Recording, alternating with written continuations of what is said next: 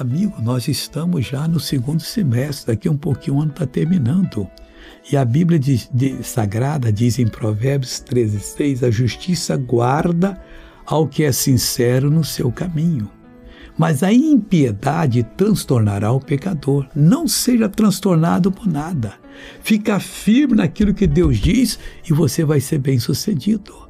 Esqueça a Bíblia e você vai ver o que vai acontecer com você.